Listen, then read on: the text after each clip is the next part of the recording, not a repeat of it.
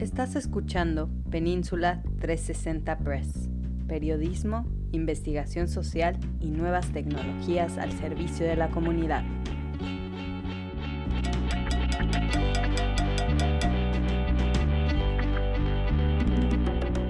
Perfectamente bien, aquí tú sabes, eh, viendo el día bonito, el día es martes, el 5 de diciembre, ya pronto nos vamos a tener que eh, precisamente acostumbrar al 24, Analí. Al 20, al 20, ya vienen, 2024. Al 2024. Sí, señorita. Yo siempre me equivoco. Los primeros seis meses ando un año atrasada. Poniendo los cheques del 23. ¿Qué, ¿Qué pasó? A ver, ¿qué nos traen el día de hoy? Platícame.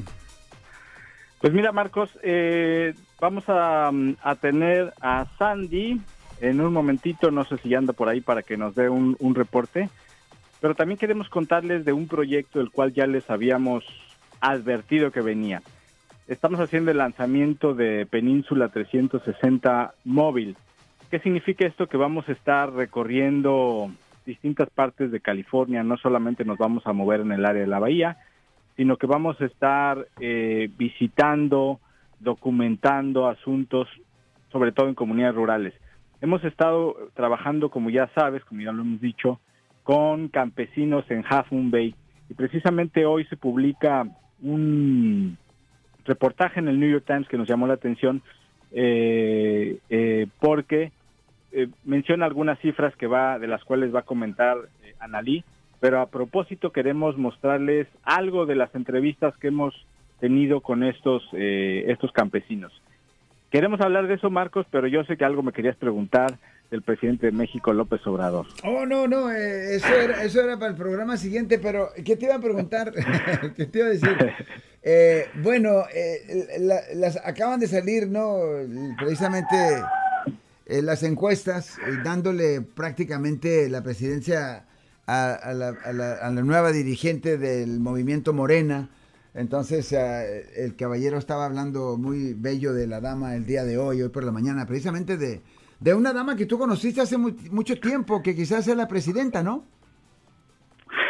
Sí, yo, yo conocí a Claudia Sheinbaum eh, trabajando en la UNAM, en la academia.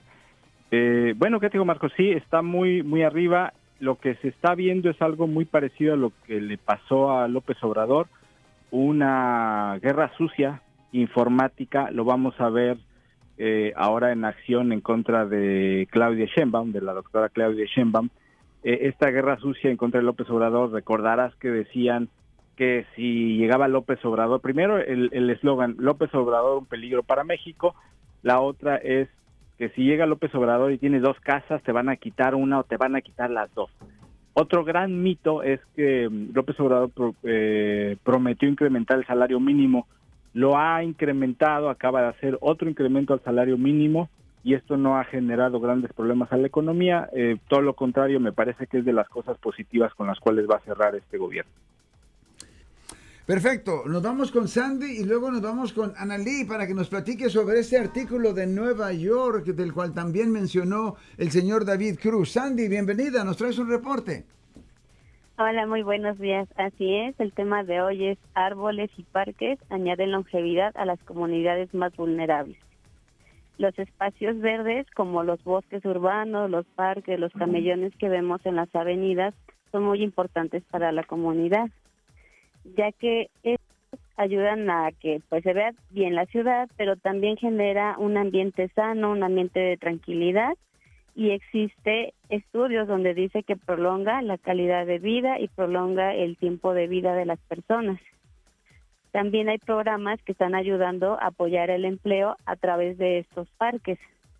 Eh, una investigación de la Escuela de la Salud Pública de Fieldy de la UCL descubrió que el aumento de la vegetación urbana, como son las cubiertas de árboles y los parques o los camellones que menciono, especialmente en las zonas con escasas zonas verdes donde hay muy pocos parques, eh, se quedan sin un espacio libre y podían añadir un millón de años de esperanza de vida si es que se implementan más parques y si es que se implementan más áreas verdes.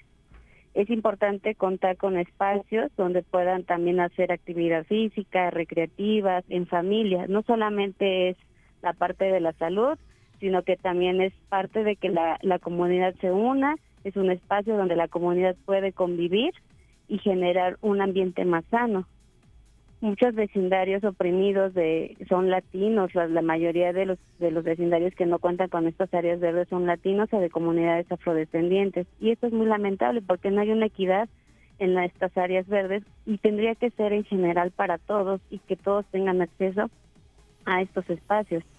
Ahorita hay proyectos que se están llevando a cabo a través de las organizaciones con apoyo del gobierno para que crezcan nuevos lugares, espacios donde están ahorita eh, olvidados, se están retomando, se hacen proyectos, se hace un diseño ecológico, se le pregunta a la comunidad qué es lo que quieren, qué necesitan y entonces se lleva a cabo este proyecto. Algo muy importante es que también genera empleos porque se contrata a la misma comunidad para que se le dé mantenimiento, ya sea regar el pasto, este, cuidar los árboles, mantenerlo limpio. Entonces, esta es una red muy importante que se está llevando a cabo es algo que tenemos que voltear a ver, apoyar si te toca en tu comunidad y te están preguntando y, quieres apoyar, puedes ser parte de los proyectos que se están llevando en las organizaciones y entonces todos sumar para que estos espacios lleven espacios nuevos donde puedan hacer actividad física, que tengan también eh, espacios donde puedan tener una tranquilidad, salir a caminar. Entonces Aquí es la invitación, si llegan a ver que estos proyectos llegan a sus comunidades, pues se sumen y puedan tener un espacio verde y tranquilo para toda su familia. Y me imagino que este reporte lo podemos encontrar en Península 360 Press. Así es, ahí tenemos toda la información. También está una página donde puedes ver los impactos, donde hay lugares que tienen muchas áreas verdes y se ven reflejados en la salud de la comunidad tienen una mejor salud y tienen más años de vida. Entonces es por eso muy importante apoyar estos proyectos. Manuel, ¿algo que agregar antes de irnos con la famosa Annalí Mrans Bartra? Bueno, darle las gracias como siempre a, Sandy por estos reportes. Este programa eh, completito y con más información de lo que nos está mencionando Sandy lo encuentran en península360press.com. Pueden descargar los audios meterlos a su celular y escucharlos aún si no tienen internet o cuando van, cuando van, por ejemplo, manejando. Bueno, entonces, gracias Andy. Nos vamos con Analí porque el tiempo nos, nos está comiendo. Apretando. Analí, si nos puedes eh, dar algo de los datos que tenemos y pasamos con estas entrevistas.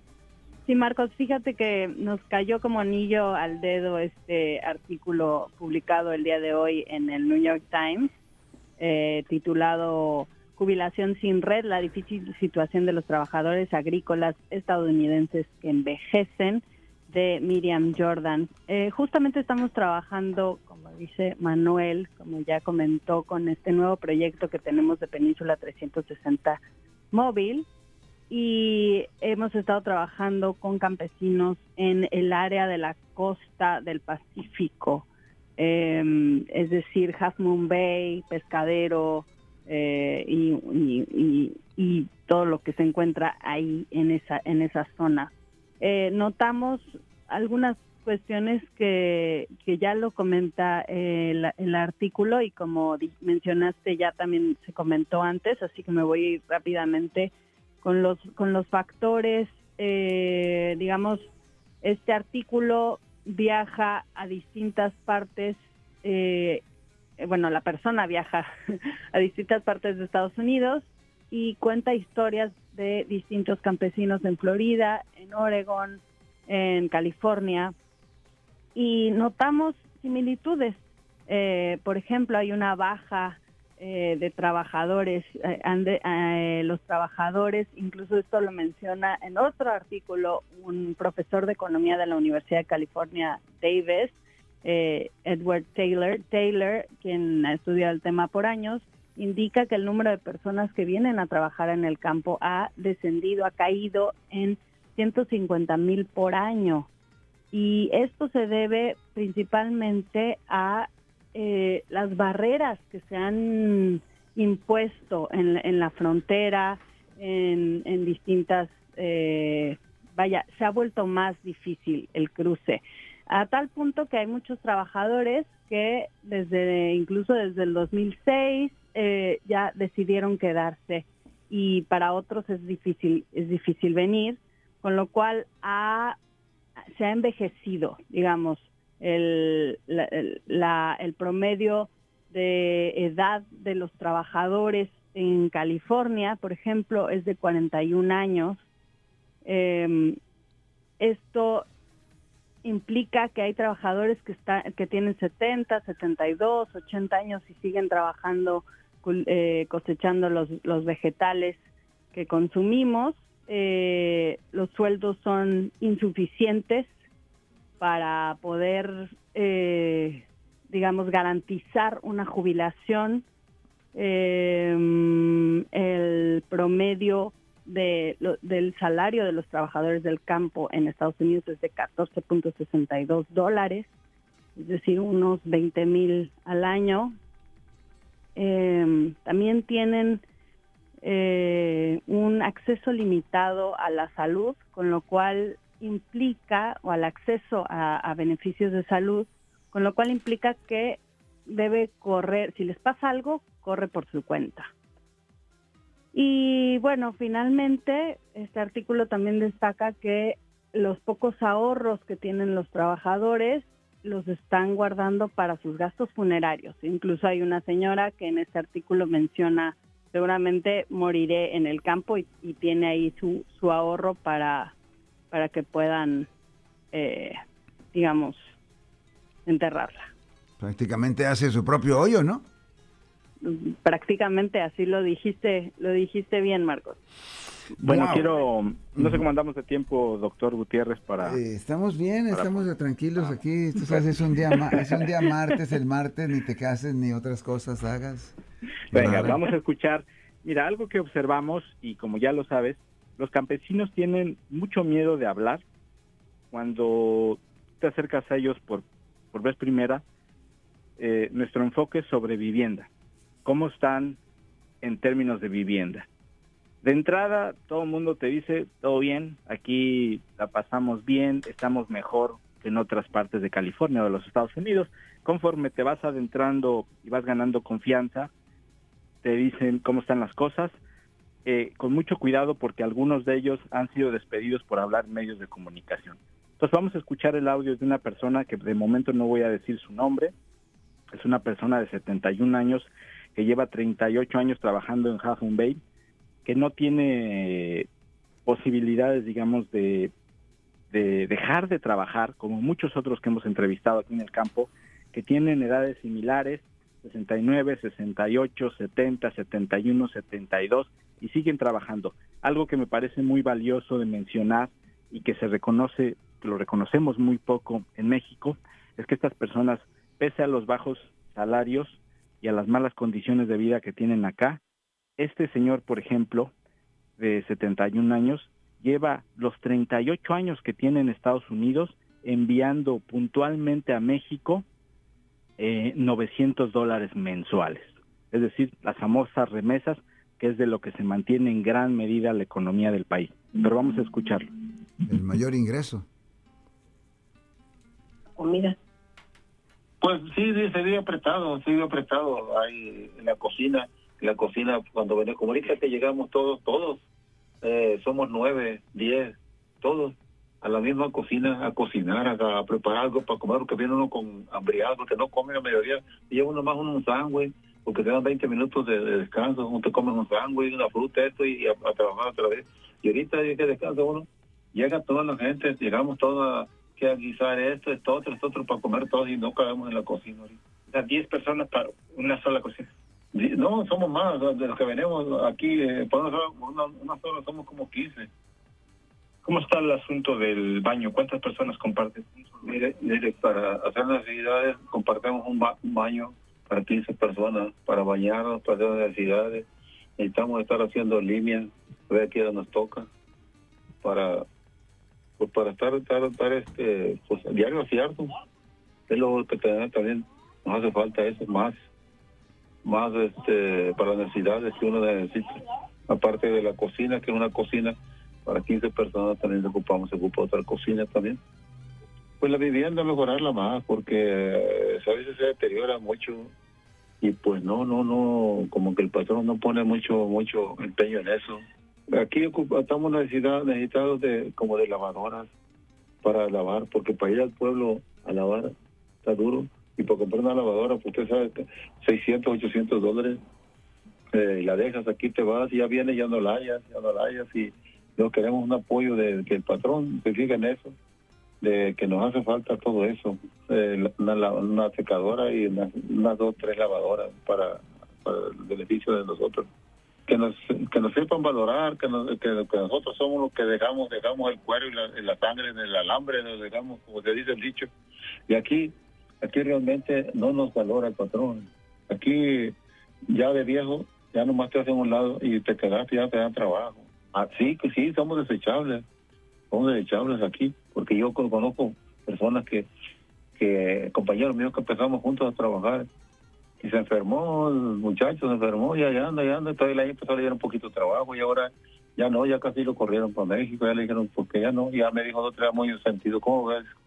Luis, eh, Luis, ¿cómo ves?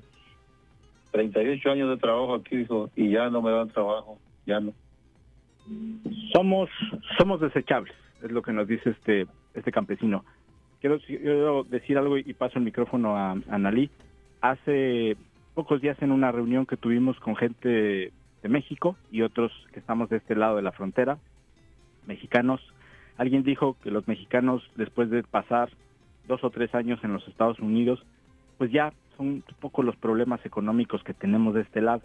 Yo comenté que depende, que la población es muy diversa y que hay gente como los campesinos que son los que más trabajan, que siguen, pueden pasar como este señor 38 años y vivir en condiciones muy, muy deplorables y se conoce poco sobre esto, sobre todo en México, ¿no? Anali.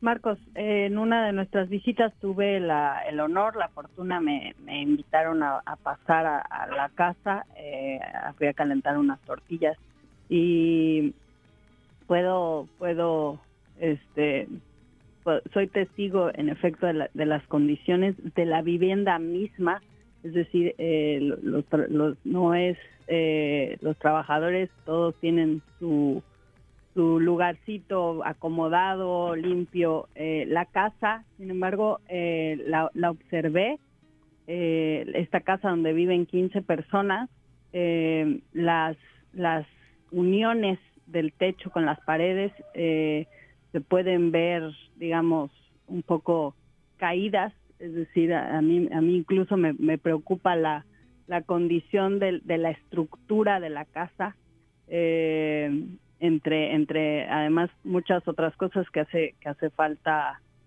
pues que en efecto, yo creo que los, los dueños de, de las del, de la vivienda deberían poner más atención eh, en, eso de las condiciones de, de, sus trabajadores, donde viven sus trabajadores.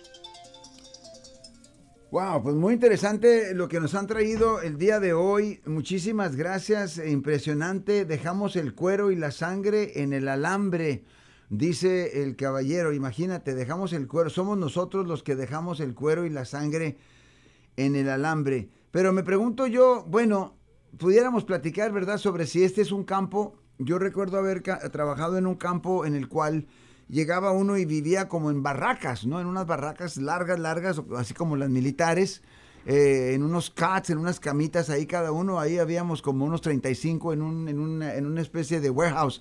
Pero esto estamos hablando de una casa que no le pertenece al ranchero, al dueño de la tierra, ¿correcto? ¿Es una casa que ellos están rentando o, o cómo entienden?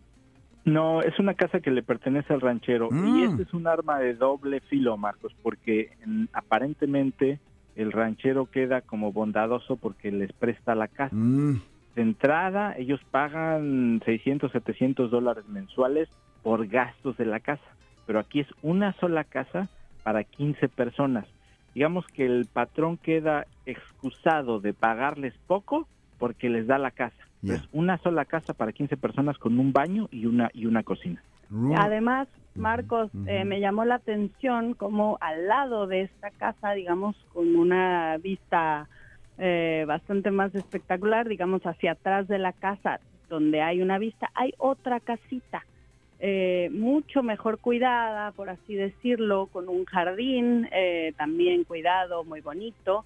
Y pues indagando acerca de esta casa, resulta que el ranchero, que, los dueños de, la propiedad, eh, rentan esta casa, ya sea en, una de estas como Airbnb o, o Facebook o donde sea que se renten este, lugares para pasar las vacaciones.